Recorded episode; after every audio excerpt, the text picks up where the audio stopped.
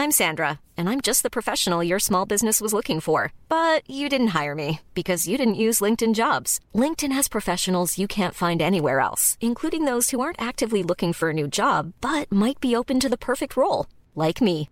In a given month, over 70% of LinkedIn users don't visit other leading job sites. So if you're not looking on LinkedIn, you'll miss out on great candidates like Sandra. Start hiring professionals like a professional. Post your free job on linkedin.com slash spoken today. Y vamos a platicar con Mario Alberto Rodríguez, precisamente presidente de la Comisión de Vigilancia de la Auditoría Superior de la Federación en la Cámara Baja. ¿Qué tal? Muy buenos días. Muy buenos días, Lupita.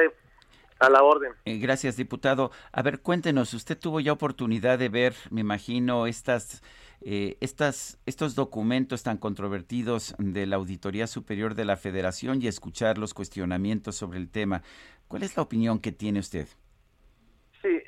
De entrada lo que hemos estado diciendo yo en lo particular, eh, e-, este documento con el que envía este auditor especial de desempeño, eh, para nosotros no es una eh, retractación. los informes no pueden eh, retractarse o, de los informes no se puede retractar la auditoría, puesto que son unos documentos que tienen un proceso y tendrán que seguir un segundo momento que es la confronta de documentos o de información para aclaraciones de las observaciones. Este documento no tiene ninguna validez jurídica ni configura nada. Eh, no sé qué intentó el auditor de desempeño decir con, con estas discrepancias, eh, puesto que tienen un momento procesal eh, en, en, la revisión de los informes. Y para esto, siempre la comisión lo que hace es eh, citar a cada uno de los auditores especiales, al propio auditor, para ir eh, un poco ampliando información acerca de los resultados de los informes. Mario, ¿qué, qué cree que fue lo que pasó con esta retractación de la, del auditor superior de la federación? Eh, bueno, precisamente es lo que vamos a, discutir el día de hoy. A la una precisamente tenemos una junta directiva donde estaremos eh, proponiendo un formato para que, en primera instancia, eh, lo que yo pensaría es tenemos que discutir con el auditor de desempeño Agustín Caso Rafael, que nos dé una explicación de por qué es que envía o publica este documento donde pareciera, como dices, que se están retractando. Para nosotros no, no, no es ni debe de ser una retractación, eh, pero ¿por qué lo hacen? ¿Por qué lo, lo, lo, publican? ¿Hubo, si hubo alguna presión, si, si él a, voto propio fue quien decidió publicarlo, si enteró al auditor superior, eh, etcétera. Necesitamos eh, en esta reunión determinar un formato de seguimiento para que nos puedan esclarecer no solamente lo de este oficio, sino particularizar todos los informes que se entregaron a la Cámara de Diputados. ¿Podemos tenerle confianza a la Auditoría Superior de la Federación?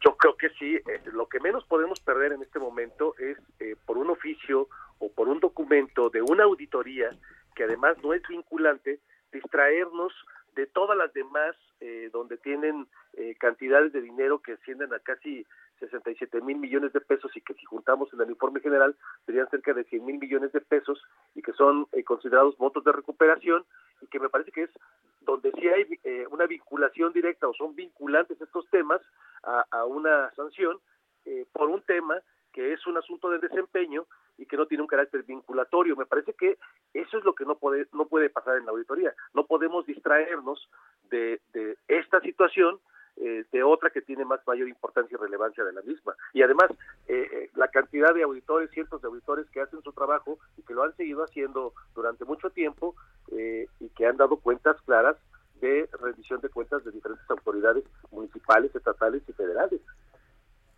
Ahora, eh, Mario Alberto, aunque se incomode al presidente, ¿se debe de, sostener la información? Es, es que la, los informes que se publican de parte de la auditoría no se pueden retractar, no, nadie puede retractarse de esa información. Eh, vamos, todas las auditorías en, cualquier parte del mundo eh, tienen su momento de discrepancia, es decir, incluso implícitamente una auditoría tiene discrepancias, eso es natural en todas. Por eso llevan un momento de confronta. Por eso también eh, este plazo que se, girará y que ya empezó a partir de la entrega, que es un plazo de aproximadamente 10 días, donde la auditoría notifica de manera personal a los entes fiscalizables, y en el momento que te entregan ese, eh, esa notificación, corre otro tiempo de 30 días para aclaraciones, bueno, pues ahí es el momento procesal donde existen o pueden existir las discrepancias, ya sea de parte auditores que hicieron la auditoría en el ente o de parte del ente que estará presentando información adicional complementaria para las observaciones que se les hizo de parte de la auditoría. Pero ese es el momento procesal, no debe de haber un documento, esto es...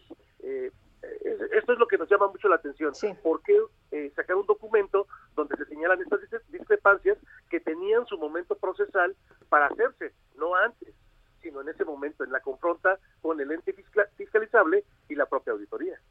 Muy bien, pues muchas gracias Mario Alberto Rodríguez por platicar con nosotros esta mañana. Muy buenos días. Buenos días y a la orden.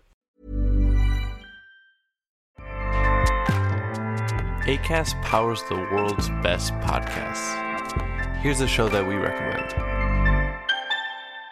The Real Housewives is a guilty pleasure for most, but if you're looking to not feel guilty about that pleasure, tune in to Everything Iconic with me, Danny Pellegrino, where I break down all the messy moments and behind the scenes antics of Bravo's popular franchise. And on Everything Iconic, I also interview celebrity guests like Kelly Ripa, Kiki Palmer, Drew Barrymore, Cameron Diaz, and more about their guilty pleasures, their past work, and so much more. So if you're pop culture obsessed and find yourself watching way too much reality TV like me, tune in to Everything Iconic with Danny Pellegrino wherever you listen to podcasts. ACAST helps creators launch, grow, and monetize their podcasts everywhere. ACAST.com.